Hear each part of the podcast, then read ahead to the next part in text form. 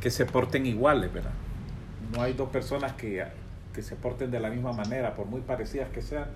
Todos los seres humanos son diferentes, por muy parecidos, son diferentes. Aunque sean de una misma familia o de mismo nación, hay cosas parecidas, pero, pero en sí cada persona es, es diferente. Y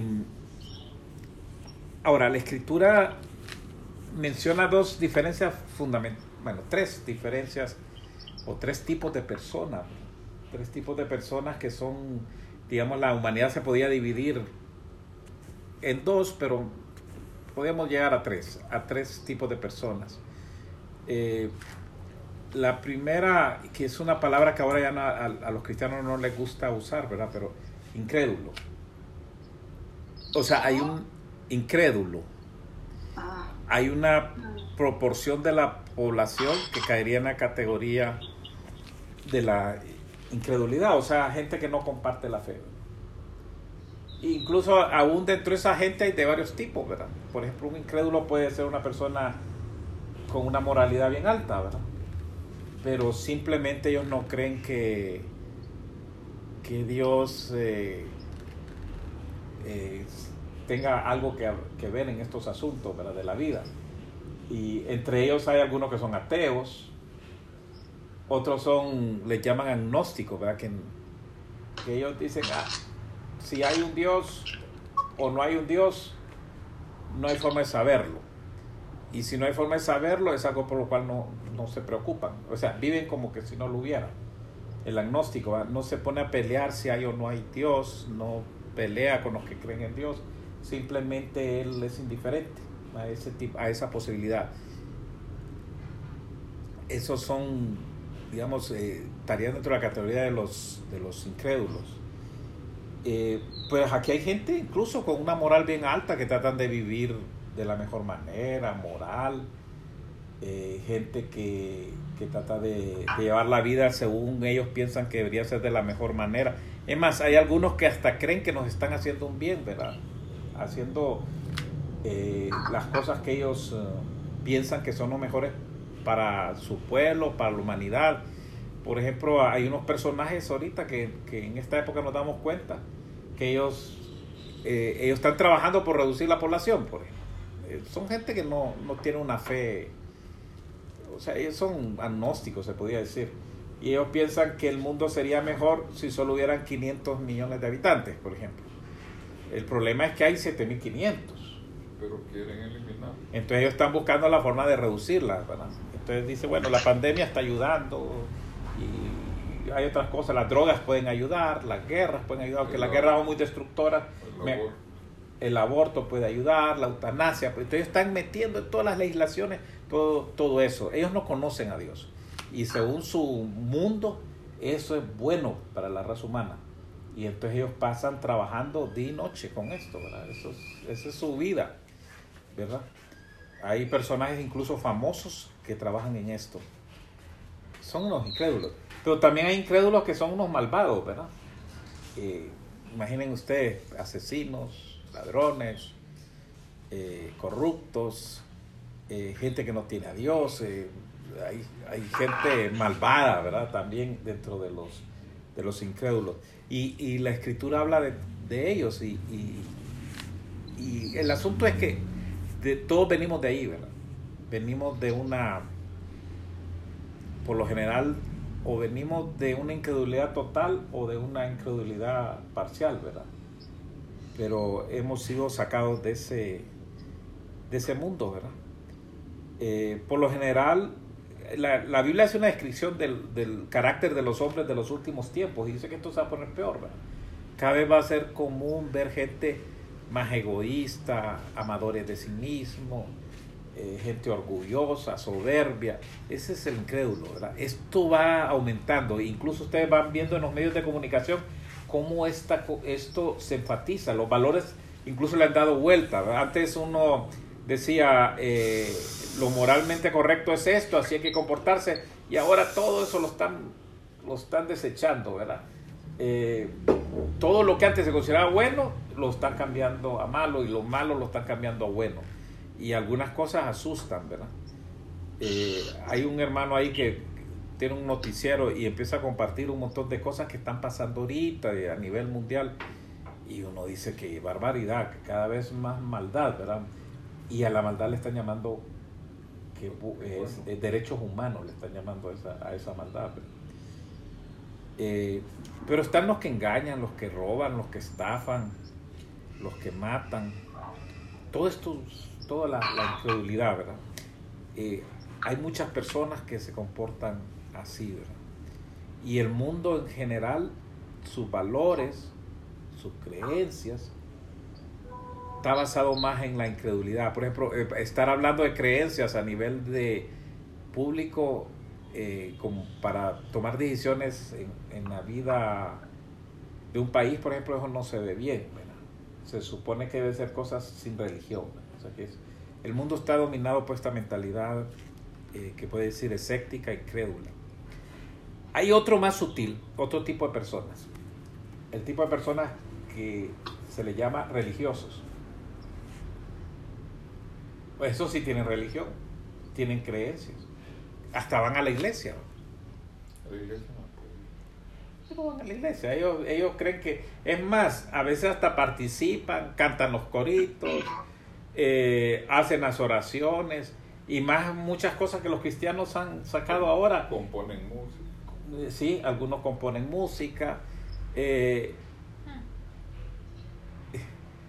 ¿verdad? Parecen, ¿verdad? Que ser, ser creyentes, eh, en el caso del cristianismo, pero también hay otras religiones, budistas, eh, hay musulmanes y son gente, en el caso de los musulmanes, muy que toman muy en serio lo que en lo que se han metido. Es, un, es una forma de vida. En esos países incluso los incrédulos son, son minoría, ¿verdad? y los religiosos son la mayoría pero también están lejos de Dios.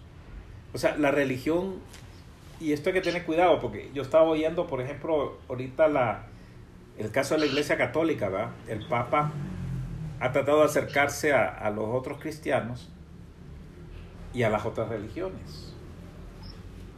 Entonces, eh, están con un asunto que asusta, ¿verdad? Porque ellos están hablando eh, de un mundo centrado en Roma, no importa la creencia. Pero, sí. Se están acercando a musulmanes, tienen encuentros con musulmanes, con budistas y con todo eso. Y, están, están como buscando una base para la cual puedan trabajar juntos. Lo que están buscando es el poder, el poder religioso mundial, ¿verdad? O sea, como la religión es importante. Entonces, vean la, la forma que toma la religiosidad. No necesariamente porque alguien sea religioso es que Dios uh, está metido en eso, ¿verdad? En el tiempo del Señor Jesús había una religión, la, una religión verdadera, pero la gente que estaba dentro no necesariamente eran verdaderos y la habían invadido, ¿verdad? Incluso el Señor los acusa que son los que mataron a los profetas, ¿verdad? Y, hay momentos que les dice sepulcros blanqueados, o sea que eh, la religión, toda la religión estaba establecida, formal, ellos seguían los rituales, pero ellos eran eso, nada más, religiosos. No conocían al Señor. Si lo hubieran conocido, no lo hubieran crucificado. O sea que aquí queda probado. Es más, lo odiaban. Incluso dice que le tenían envidia al, Mesías, ¿verdad? Y ellos eh, empezaron a perseguir a los, a los verdaderos creyentes los falsos lo estaban persiguiendo. Y así funciona la religión. La religión es una cosa engañosa, ¿verdad? La religiosidad puede ser, como alguien decía, como las piedras de los ríos, ¿verdad? Que usted las quiebra y están secas por dentro, aunque por fuera estén húmedas. Entonces uno se engaña, cree que la, la piedra está totalmente húmeda. No, el agua solo le entra en la superficie. Entonces la religiosidad nos deja siendo gente superficial este es un peligro para los verdaderos cristianos, porque el ambiente en que estamos es, a veces es, tenemos religiosidad católica, tenemos religiosidad evangélica, religiosidad budista, religiosidad musulmana, aquí más es la cristiana. Eh, entonces hay gente que se siente muy orgullosa Es más, es una especie de abolengo eso, tener la religión, pero no lo conocen a él. Ese es el, el segundo tipo, el religioso, ¿verdad? Eh, incluso ellos tratan de, a veces, de aplicar principios religiosos, ¿verdad? Pero en secreto su vida es otra cosa.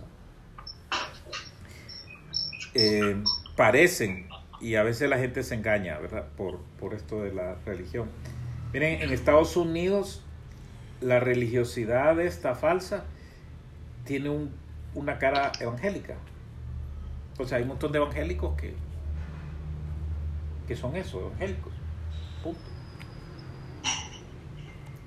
¿Ya? Eh, son capaces de, justificar cosas porque mientras su religión esté protegida, y esto se está notando más entre los blancos.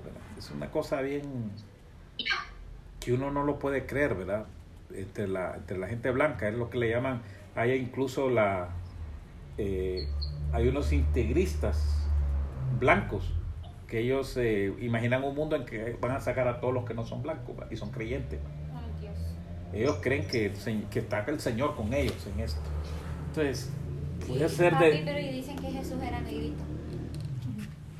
Bueno, era trigueño. Ah, sí, porque la raza de ellos este, era trigueña, ¿verdad? En ese tiempo, ¿va? Era trigueñito. Toda esa gente de ahí, de esa zona, son... No puedo creer así, porque sería no lo va a querer. O sea, lo- los cuadros los pintamos blanco, rubio y todo eso, pero no. La tez de la gente de ahí es un tanto no tan blanca. ¿no? Hay unos que otros blancos. Sí, los judíos eh, se, mezcla- se han mezclado con todos los pueblos de la tierra. Ahora, lo, lo interesante es que durante siglos la esclavitud entre cristianos no existía. ¿va? Hasta que un papa ahí por hace como 500, 600 años dio un permiso para que pudieran esclavizar a los negritos y ahí empezó todo el asunto. La iglesia autorizó eso, que los esclavizaran. Entonces los fueron a traer a África para llevárselos para trabajar a la fuerza, ¿verdad? Porque un papa les dio, les dio un permiso que podían hacer eso. Entonces, para que vean ustedes, y ese papa era creyente como para autorizar y a sacar gente de sus lugares, que estaban ahí tranquilos y que viniera un extraño y se lo llevara. Solo porque sí. Eso es cristianismo. La religiosidad, ¿verdad? Esa, esa religiosidad es, terrible, ¿verdad? Es engañosa, es bien dañina incluso. Miren que, miren que los, los, los romanos no fueron tan, tan, tan terribles como los mismos judíos cuando el Señor, eh, el, mismo, el mismo Poncio Pilato quería librar al Señor y los religiosos no. Es, es algo malvado, ¿verdad?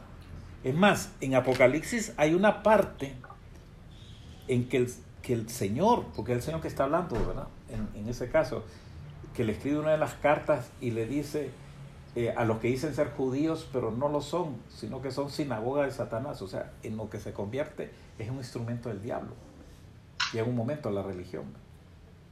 Es, delicado. No hay que olvidar de dónde hemos salido, ni, ni lo que somos es por la gracia del Señor.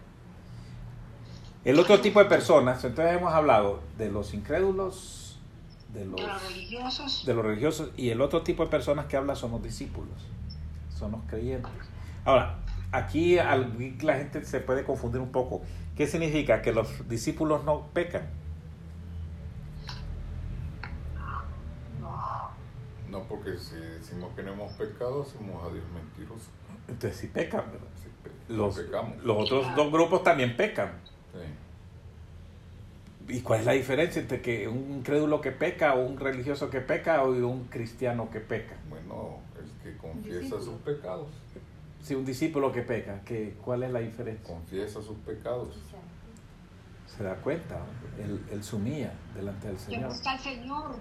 Le busca y, y él tiene al Señor como lo que es. la- que está convencido de que de- del pecado, pero peca, ¿verdad? Entonces eh, busca arrepentirse, Así es. El otro no, perdón. el otro se justifica Lo razona todo lo que hace. y dice que su pecado no es pecado, que es justicia. Y el incrédulo, aunque sepa, le vale. Simplemente, bueno, ¿y quién me va a detener? tu espíritu. ¿verdad? Eh, entonces tenemos problemas, ¿verdad? Los, los, los discípulos. Los discípulos son los que han entregado su vida al Señor. Tienen problemas. Pueden tener problemas financieros los discípulos. Sí, Todos los mismos Pueden pasar hambre. sí. también. Pueden pasar hambre. Ay, alguien decía, "Ah, pero yo creí que un cristiano nunca iba a pasar hambre. Mm. Sí pasan. Pueden perder la vida por en manos de un malvado. Sí, No estamos exentos de los problemas de la vida. así es. Dice, yo los envío como ovejas en medio de qué? Lobos. De lobos rapaces, imagínense. Los, lo- los lobos rapaces son los, los mundanos, los, los incrédulos. Y, y los demás entran como ovejitas ahí. ¿Qué les pueden hacer? O sea, si el Señor no los cuida ni los protege, están listos. Aunque ha habido cristianos que dijeron, bueno, si Dios no nos protege, y se armaron, ¿verdad? Hay varias historias así que se armaron, se armaron para defenderse. Pero eso lo puede convertir a uno ya en otra cosa. Bueno, la misma actitud de Pedro, ¿va? Y entonces el Señor nos da advertencia que el que espada mata, espada Nos sentimos tentados a veces a poner orden por nuestras propias manos. ¿verdad? Eh, pasamos por todo eso, ¿verdad? Eh,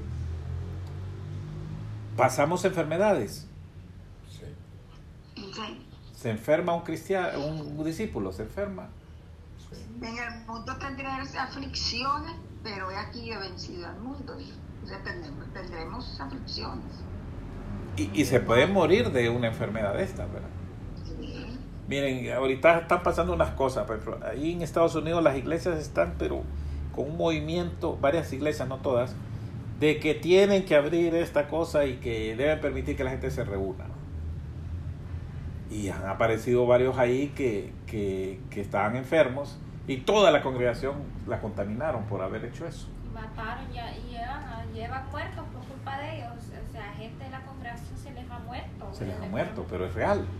Otros, había pastores que decían que ellos no les iba a dar cor- coronavirus. Se murieron de coronavirus, muertos los pastores. No hay que usar máscara. Yo no sé qué pasaba con ellos, pensarían que no que eran inmunes, ¿verdad? Se mueren también los cristianos. Que el Señor nos dice no tentarás al Y, Señor. y Dios". siempre ha sido así, no deberíamos de extrañarnos, porque no es la primera, ¿va? desde el siglo II y otros siglos ahí hubieron eh, pandemias, ¿verdad?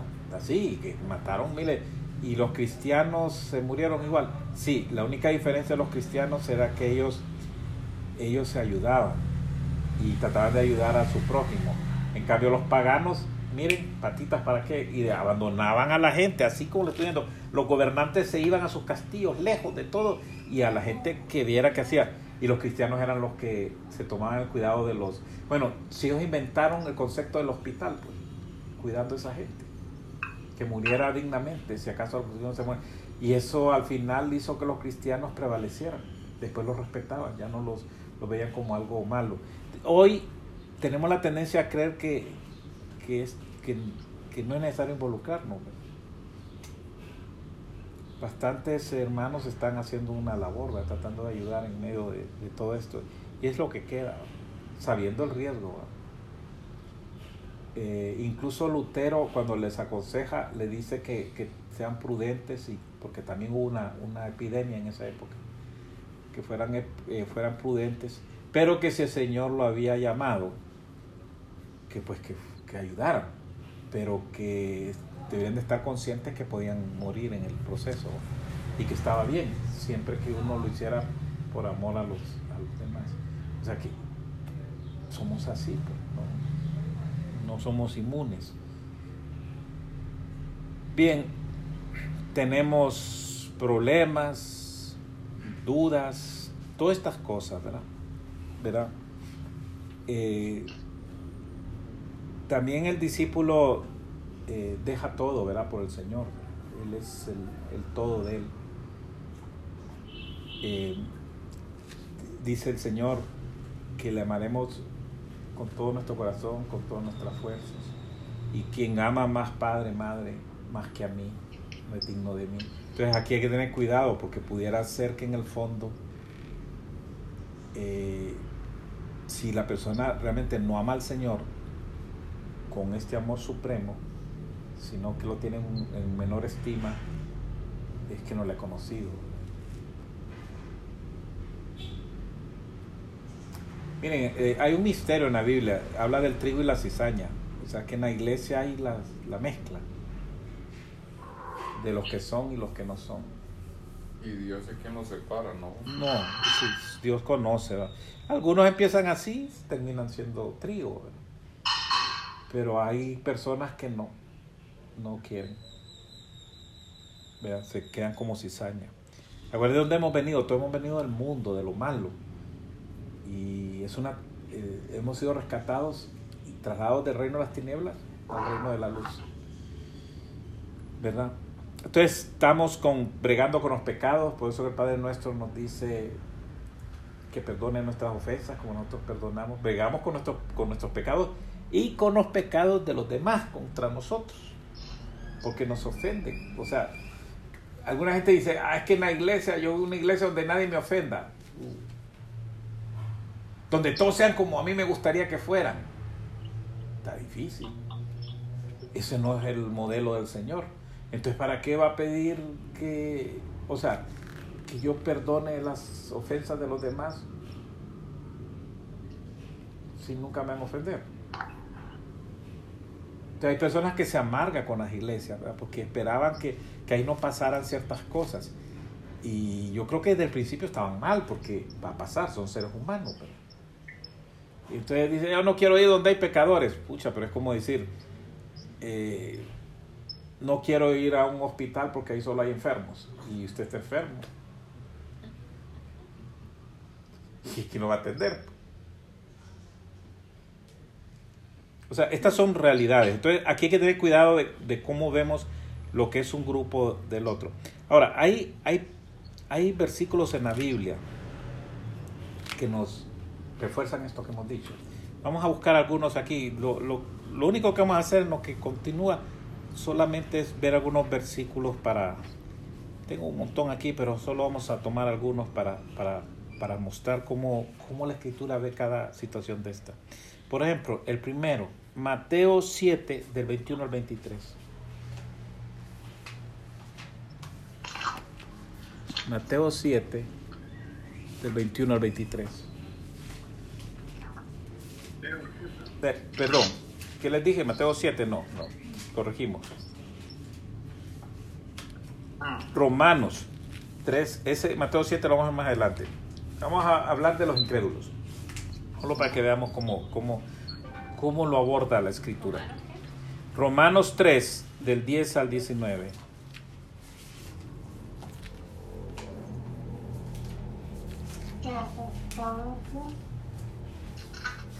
Romanos 3, 10 al 19. Como está escrito, no hay justo ni aún uno. No hay quien entienda, no hay quien busque a Dios. Todos se desviaron a una, a una se hicieron inútiles. No hay quien haga lo bueno, no hay ni siquiera uno. Sepulcro abierto es su garganta, con su lengua engaño. Veneno de áspides hay debajo de sus labios. Su boca está llena de maldición y de amargura. Sus pies se apresuran para derramar sangre. Quebranto y desventura hay en sus caminos. No conocieron camino de. No hay temor de Dios delante de sus ojos, pero sabemos que todo lo que ley dice que están bajo la ley, para que todo se cierre y todo el mundo quede bajo el de Dios. Bien, entonces hay algo que, que, está sobre todo este mundo. Aquí hace una descripción, uno dice, pero está, está bien fuerte. Es que está agarrando toda la humanidad sin Dios, alejada de Dios, y la está describiendo. Y es una descripción, dice, no hay uno, no hay uno. Pues. Sin Dios no hay uno. No hay nada que hacer. Están perdidos. Por eso en Juan 3.16 dice, de tal manera amó Dios al mundo. ¿Para qué? Para que todo aquel que en él cree no se pierda, o sea, que no se pierda. Si alguien llega a creer, es rescatarlo, es, un, es una misión de rescate. Entonces, imagínense esta descripción, es, es fuerte. Dije que no hay quien entienda, no hay quien busque. Todos se desviaron. Todo, inútiles hicieron, dice. No hay quien haga lo bueno. No hay ni siquiera uno. Y sepulcro abierto es su garganta, o sea, todo lo que sale de la boca de ellos. Y aquí da una naturaleza de lo que sale, lo que sale es veneno. Que son como serpientes. Isaías en el capítulo 1 hace una descripción también de esta situación del ser humano. ¿va? Lo describe en resumen como una llaga podrida desde, desde la coronilla de la cabeza hasta la punta del pie. Bien, entonces el humanismo lo que está enseñando hoy es que el hombre es bueno por naturaleza, él es bueno, que el ambiente lo hace malo, pero que él naturalmente bueno. Pero la escritura no, no anda con, con eso, ¿verdad? sino que simplemente describe, son como serpientes, sin Dios eso es lo que son. Entonces uno se engaña, eh, hay que tener mucho cuidado, los cristianos a veces vemos a personas bien educadas con la cultura, pero que son incrédulos. Pero lo que está ahí es esto, detrás.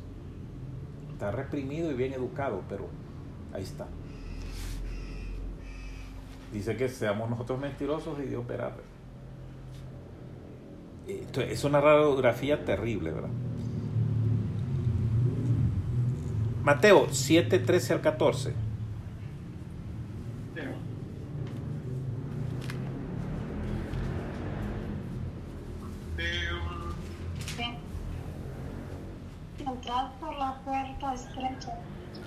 Ancha es la puerta y espacioso el camino, el camino que lleva a la perdición, y muchos son los que entran por ella, porque estrecha es la puerta y angosto el camino que lleva a la vida, a la vida, y pocos son los que la hallan.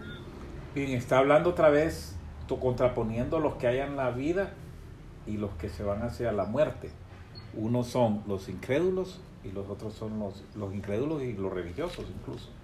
Y los otros son los, los discípulos. ¿Y cómo es para el, para el que no quiere este camino? Estrecha la puerta. Pero el otro es ancho.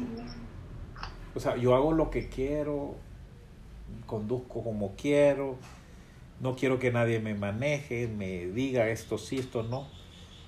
Y el camino parece espacioso, pero al final dice que es la perdición. Lo puedo leer otra versión. Entren por la puerta angosta porque ancha es la puerta y espacioso el camino que lleva a la destrucción. Mucha gente toma ese camino. En cambio, la puerta que lleva a la verdadera vida es muy angosta, el camino muy duro y solo unos pocos lo encuentran.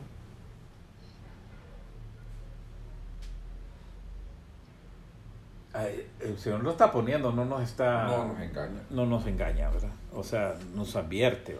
El, asu- que- el asunto se ve bien bonito porque la puerta está, es ancha.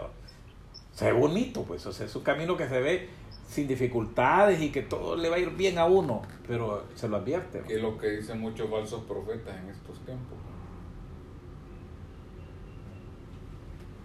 Y eso que dice que pocos los hayan es en función de, toda la, de todos los habitantes del mundo. Claro, la, la respuesta, lamentablemente, una gran cantidad de la humanidad pareciera que no, no, no quiere este camino.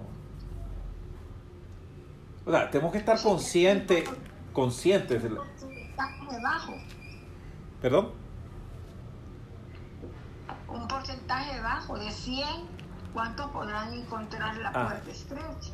Es, Algunos dicen que es 10-1, de los 10 leprosos que san- sanó el Señor, solo uno vino a agradecer. Como, ajá. bueno, no sé. De 100 serían 10, dos. Es un poco especulativo hablar de porcentajes, ¿verdad? Pero evidentemente eh, hay una preferencia del ser humano por lo malo. Me gusta. Le gusta lo malo, ¿va? eso eso está claro, eso, o sea, yo no sé, a veces que no, a nosotros nos envuelve en este mundo y nos hace creer que no es así. Entonces, claro, vivimos en un mundo civilizado, se habla de derechos humanos, que se trata de, se trata de, de humanizar, entre comillas, el mundo, ¿verdad? Pero la humanización del mundo, miren a dónde está llegando, ¿verdad? se está despojando ahorita, todo el humanismo se está despojando del trasfondo cristiano. O sea que lo que los cristianos consideran bueno, ellos lo consideran malo. Y lo que nosotros consideramos malo, ellos lo consideran bueno. En los próximos años eso se va a ir distanciando más. ¿verdad? Y, y nos van a aborrecer. Porque es lo que Es el problema del humanismo, Mario, es que todo se lo da al hombre. El hombre lo puede todo. Y en, ese, en esa medida se, eh, se- se van separando de Dios. Así Porque es. si yo como humano, como hombre, voy a poder hacer todas las cosas, ese es el problema del humanismo. El poder que el hombre puede hacerlo todo. Y entonces se va olvidando de Dios. Pero está basado en una premisa de que son buenos por naturaleza. Es lo que hizo Caín. Que, que bueno el hombre por naturaleza. O sea que solo cosas buenas pueden salir de las personas. No, no solo salen cosas buenas, salen cosas malas también. Muy mal. ¿verdad? Eh, incluso dicen, ah, es que las aprenden. No, uno las puede sacar de adentro. Caín nunca había visto un asesinato. Y mató. Fue el, prim- el primero. Le salió de adentro eso. Pues imagínense, se le ocurrió acabar con la vida de su hermano. Y eso está ahí en nosotros, ¿ves? esa capacidad. Sí, salen cosas buenas, pero también salen cosas malas. Lamentablemente lo malo termina sometiendo lo bueno. Veamos Isaías 53, 4 al, al 6. La preocupación de Dios por, por esta humanidad perdida sin... sin, sin-. Isaías 53, del 4 al 6. 53, 6. 4 al 6.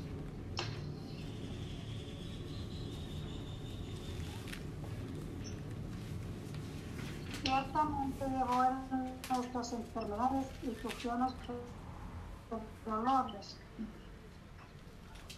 Y nosotros lo tuvimos por exportado, por herido de Dios y abatido.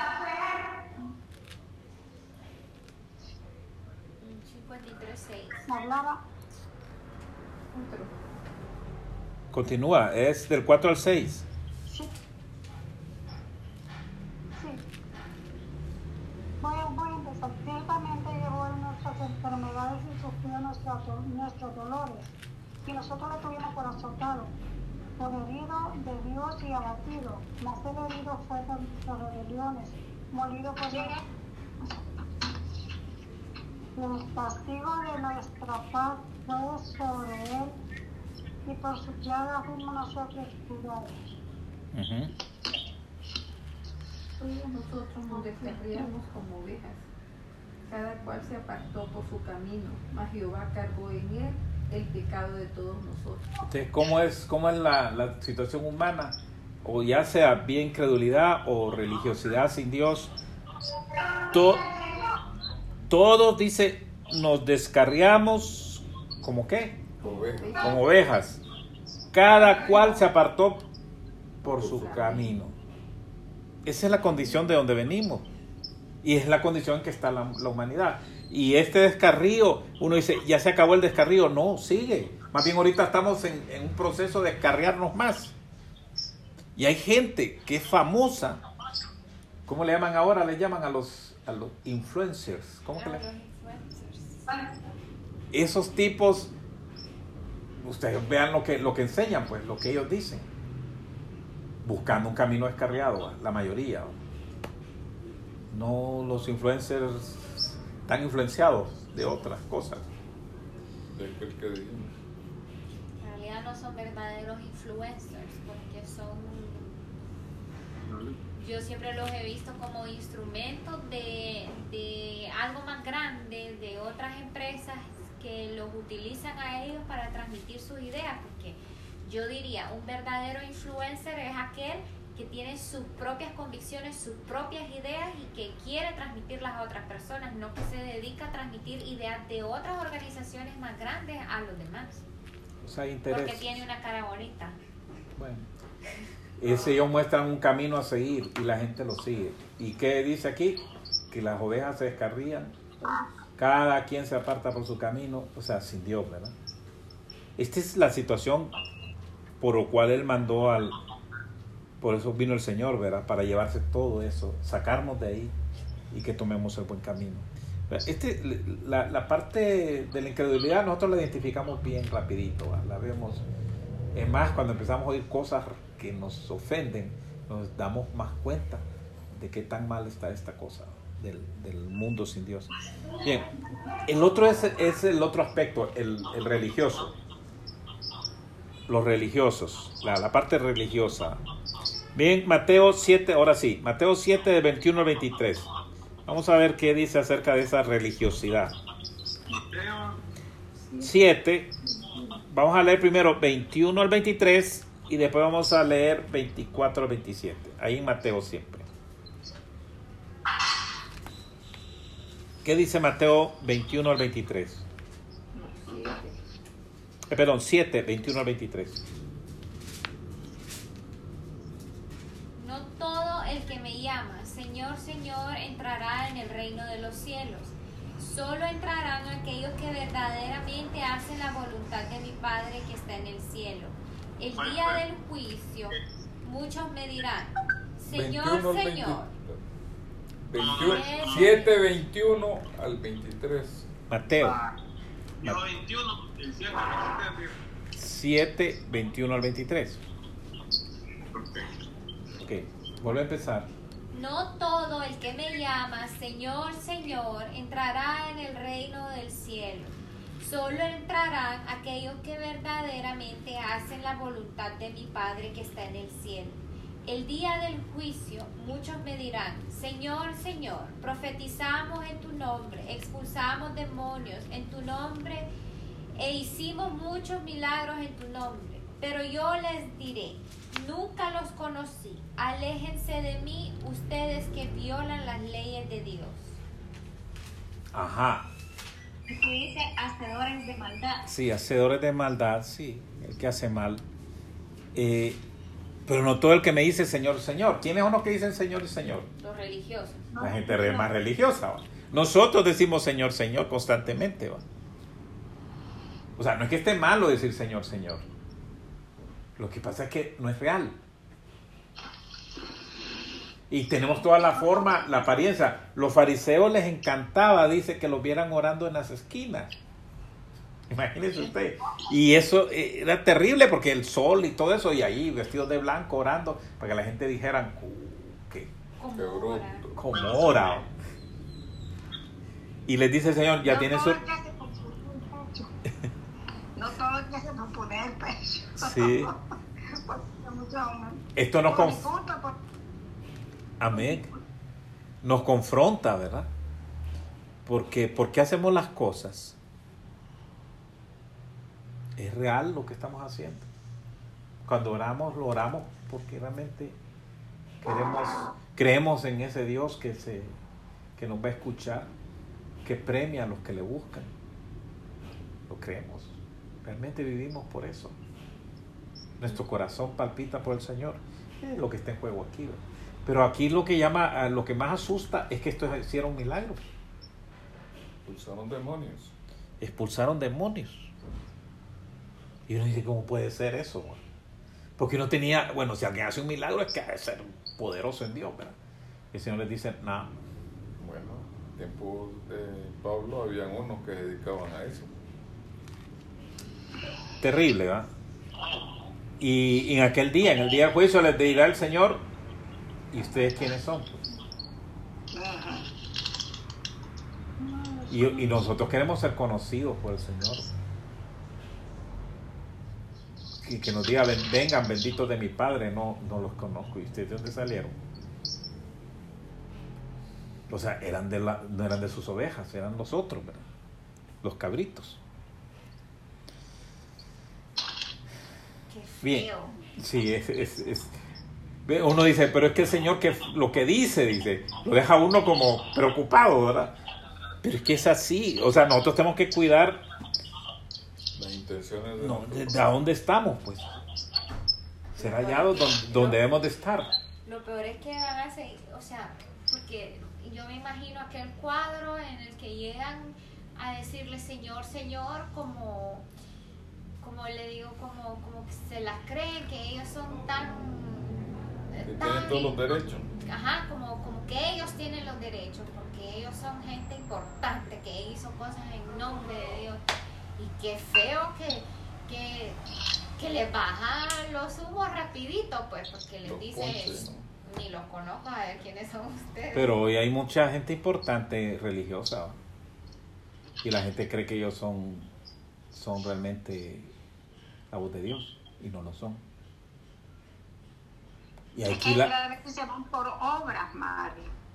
Generalmente esta gente del Señor, Señor, son los que se van haciendo obras, que le vamos a ayudar a hacer el templo, que le vamos a ayudar a, a- vamos a ir a, a darle de comer a estos niños, que vamos a ir a visitar y a barrer la casa a fulano. Yo, yo me acuerdo antes de una persona ahí en La Paz que uno de los trabajos que hacía era que se iba los fines de semana a una casa ahí por La Paz a ayudarle a la persona a barrer la casa. Entonces me imagino yo que, que muestran una, una apariencia de, de, Piedad. de piedad.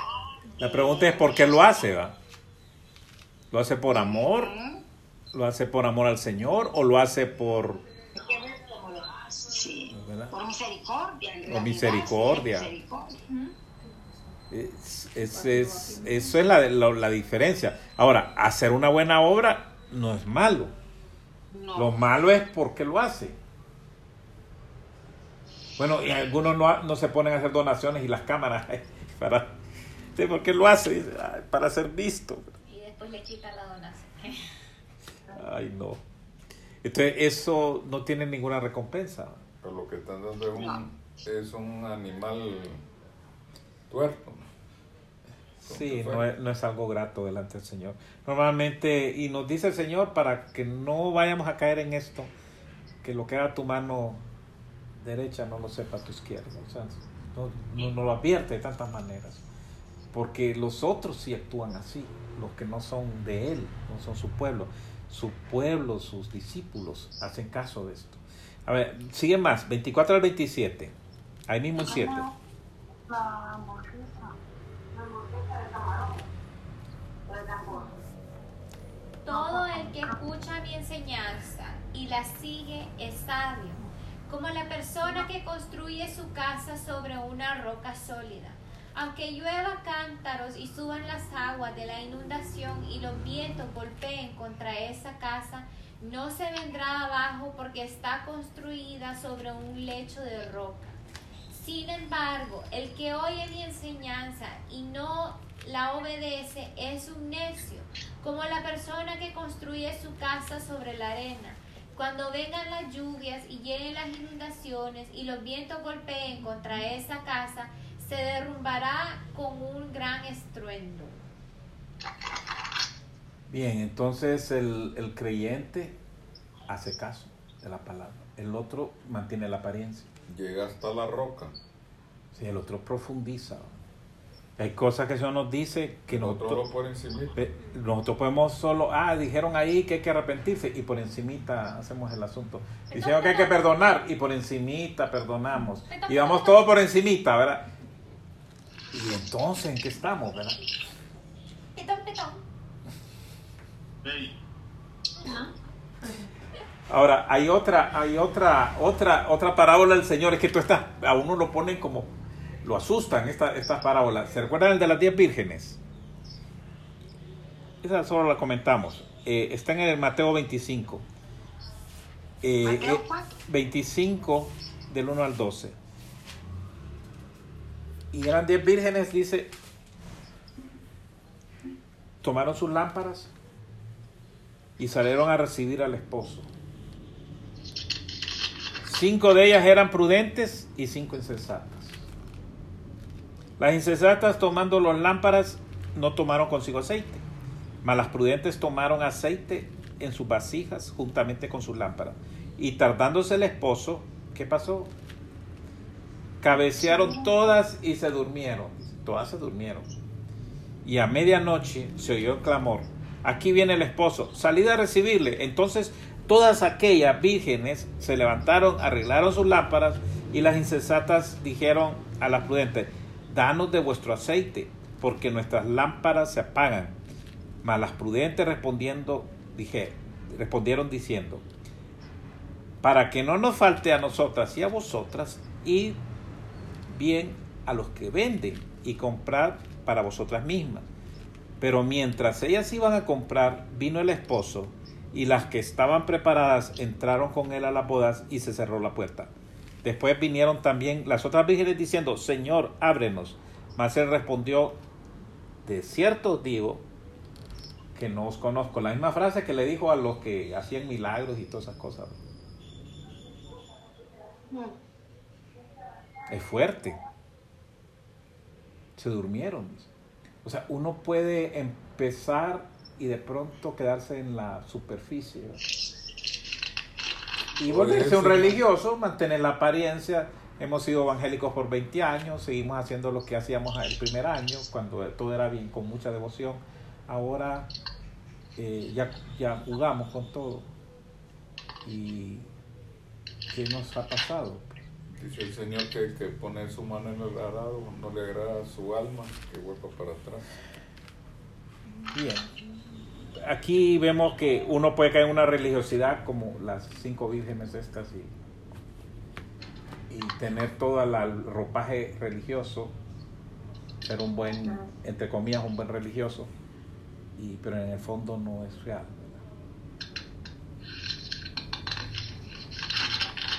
Después de oír esto, yo se imaginan los discípulos, ¿verdad? Quedaron. ¿Quién quiere ser de las cinco que, que se quedaron? Nadie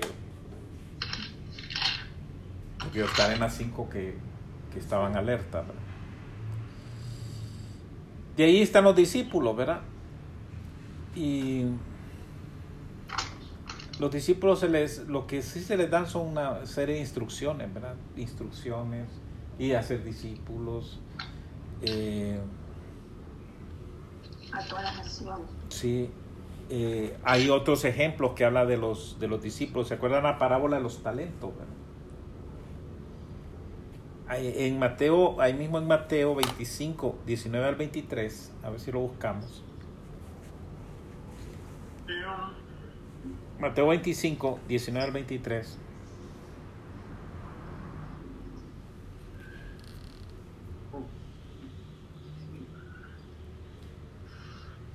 La parábola de los tres cielos.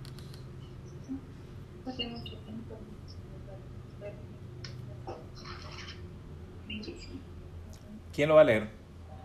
Luis. Después de mucho tiempo vino el Señor de aquellos siervos y arregló cuentas con ellos.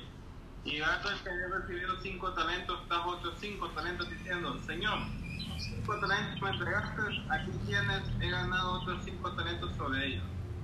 Y el Señor le dijo, bien, buen siervo y fiel, sobre poco has sido fiel, sobre mucho te pondré, entra en el gozo de tu Señor. Llegando el que había recibido dos talentos, dijo, Señor, dos talentos me entregaste, aquí tienes, he ganado otros dos talentos sobre ellos. Su Señor le dijo, bien, pues, fiel, sobre poco has sido fiel, sobre mucho te pondré, entra en el gozo de tu Señor. Pero también al que había recibido un talento, es hombre de uno, que ciega donde no sembraste y recoge donde no esparciste, por lo cual tuve miedo y fui tu talento en la tierra y aquí tengas lo que es tuyo. Respondió su señor le, le, dijo, siervo malo y negligente, sabías que ciego donde no sembré y recojo donde no esparcí. Por tanto debías haber dado mi dinero a los banqueros, que al venir yo hubiera recibido lo que es mío con los intereses. Quitarle pues el talento y darle lo que tiene diez, porque el que tiene le será dado y tendrá más, y el que no tiene, aún lo que tiene le será quitado. Y al ser bendito echarle en las tinieblas de afuera, ahí será el yo de crujir de dientes. Otra que parece bien fuerte también, pero lo que está enfatizando aquí es la fidelidad, ¿verdad? Los discípulos, eh, Dios les da ciertas capacidades y las deben de poner al servicio. Es nuestro propósito en la vida, es que todos los dones que Dios nos dio, los usemos por, por su causa, por el bien de otros. Eh, la otra es simplemente no hacer nada. Y eso no es condición de un discípulo. Probablemente uno puede ser muy religioso y, eludir la responsabilidad que el Señor nos ha puesto, pero el resultado indica que no le he conocido entonces. Bien, eh, de ahí sigue hablando la escritura sobre, sobre los creyentes, ¿verdad? Y ya por tiempo lo vamos a dejar ahí.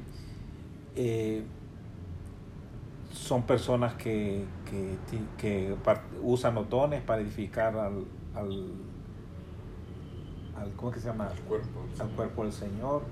Son personas que tienen que tomar una, que han tomado una decisión de, de agradarle al Señor sin importar. Hay, hay una parte en Apocalipsis, que con esto vamos a concluir, que es una parte que uno lo deja pensativo, uno dice, pero ¿qué es lo que está diciendo aquí? Dice, Apocalipsis 22, del 11 al 14, la última parte en Apocalipsis, dice, el que es injusto, sea injusto todavía. Y el que es inmundo, hablando de, los, de los que están sin Dios, ¿verdad? O sea que el, el mundano sigue siendo mundano, pues.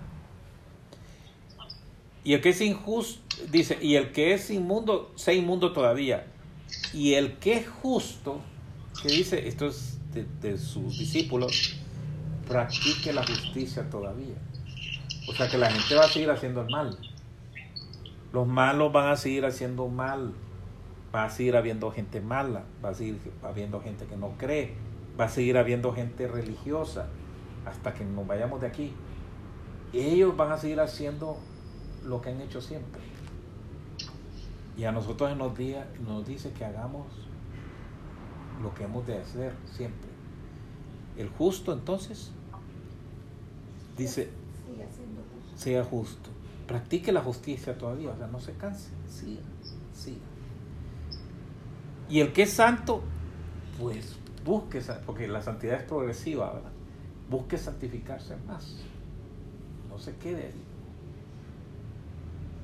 Y después dice, yo vengo pronto y mi galardón conmigo para recompensar a cada uno según su O sea, que al final cada quien va a recibir su recompensa. El incrédulo, el religioso que no, no, no rindió su corazón y el creyente, el discípulo, van a recibir su recompensa. Cada uno va a actuar como lo que es y lo va a seguir haciendo los incrédulos van a seguir quizás hasta poniéndose peor. Los religiosos con sus apariencias y todo eso le, le, funciona y les va a seguir funcionando. Pero al final va a haber un premio, ¿verdad? Para cada uno, según su obra. Dice, la propina era yo, yo soy el alfa y el omega, dice el principio al fin, el primero y el último. Bienaventurados los que lavan sus ropas para tener derecho al árbol de la vida y para entrar por las puertas de la ciudad. Está hablando a sus discípulos. Bien, lo vamos a dejar ahí. Espero que esto nos haga meditar. Eh, una para guardarnos, otra para alcanzar a aquellos que están perdidos, ¿verdad? Para tratar de rescatar al que la religión le ha resultado ser suficiente. Yo no sé cuál es el caso más difícil a mí me parece que el religioso es más difícil porque cree que todo está bien. es lo que le dijo el Señor a los, a los, a los fariseos. Dice, eh, si, si, si fueran ciegos, tendrían disculpa, pero ustedes dicen que ven y están ciegos realmente. En cambio, el incrédulo por lo general no argumenta sobre si es correcto o no, porque no cree. Pero el religioso argumenta que está bien. A veces uno se acerca a gente y dice, ¿y usted es cristiano? Le pregunta alguien, ¿y que soy animal yo? Le dice. bueno, a veces la palabra cristiano ya no se entiende, va, lo que significa. Eh, entonces sí se trata de que, de que Señor le permitamos profundizar en, nuestros corazones. ir haciendo lo que debemos de hacer, no echarnos para atrás, seguir adelante, perseverar, sin importar las circunstancias, los problemas que vamos a enfrentar, como todos los demás, que no quisiéramos enfrentar los problemas como los demás tampoco quieren enfrentarlos. Pero el Señor está con nosotros. y Él va a dar su recompensa a su tiempo. Así que no nos cansemos de hacer el bien, dice, porque a su tiempo vamos a cegar. Uno se cansa, especialmente cuando con los años va viendo que la gente no es lo que usted esperaba. Y alguna gente se va cansando y uno ha conocido hasta pastores, ¿verdad? Que se cansaron. Recuerdo había un vecino aquí que siempre estaba dando fre trayendo cosas de Estados Unidos y acá, pero poco a poco lo vimos distante. Y es que le hicieron unas. Otros cristianos le hicieron unas. Otros que dicen que pastores le hicieron unas. Y él ingenuamente cayó en todas ellas. Entonces él ya como que dijo, cierro la puerta, no más. Y yo no sé si fue Alicia que un día le preguntó que lo notaba más distante. Y ahí nos enteramos de todo el... No nos cansemos de hacer el bien. Amén. A pesar de que vivamos en este mundo lleno de, Maldad. de maldad. Concluimos dando gracias al Señor entonces. Señor, te damos gracias, te bendecimos, te agradecemos Señor tu cuidado con nosotros. Sí, pues. Ayúdanos Señor a, a honrar tu nombre con nuestra vida en todo Señor. A, más bien a profundizar en ti Señor, no, no apartarnos, no enfriarnos, no dejarte Señor, sino no desapegarnos, sino apegarnos más a ti, Señor. Ayúdanos, Señor, tú conoces nuestras flaquezas, nuestras debilidades, nuestras dificultades, nuestras limitaciones. Tú lo sabes todo, Señor. Y sabemos que por medio de ti todo es posible, Señor. Bendícenos, ayúdanos, fortalécenos. Despierta nuestros corazones, crea en nosotros un deseo, Señor, profundo de acercarnos. Guárdanos de todo esto, Señor, que podamos prevalecer en medio de todo lo que pasa en el mundo, Señor, que seamos luz y sal en esta tierra, Señor. En el nombre de Jesús. Amén. Amén.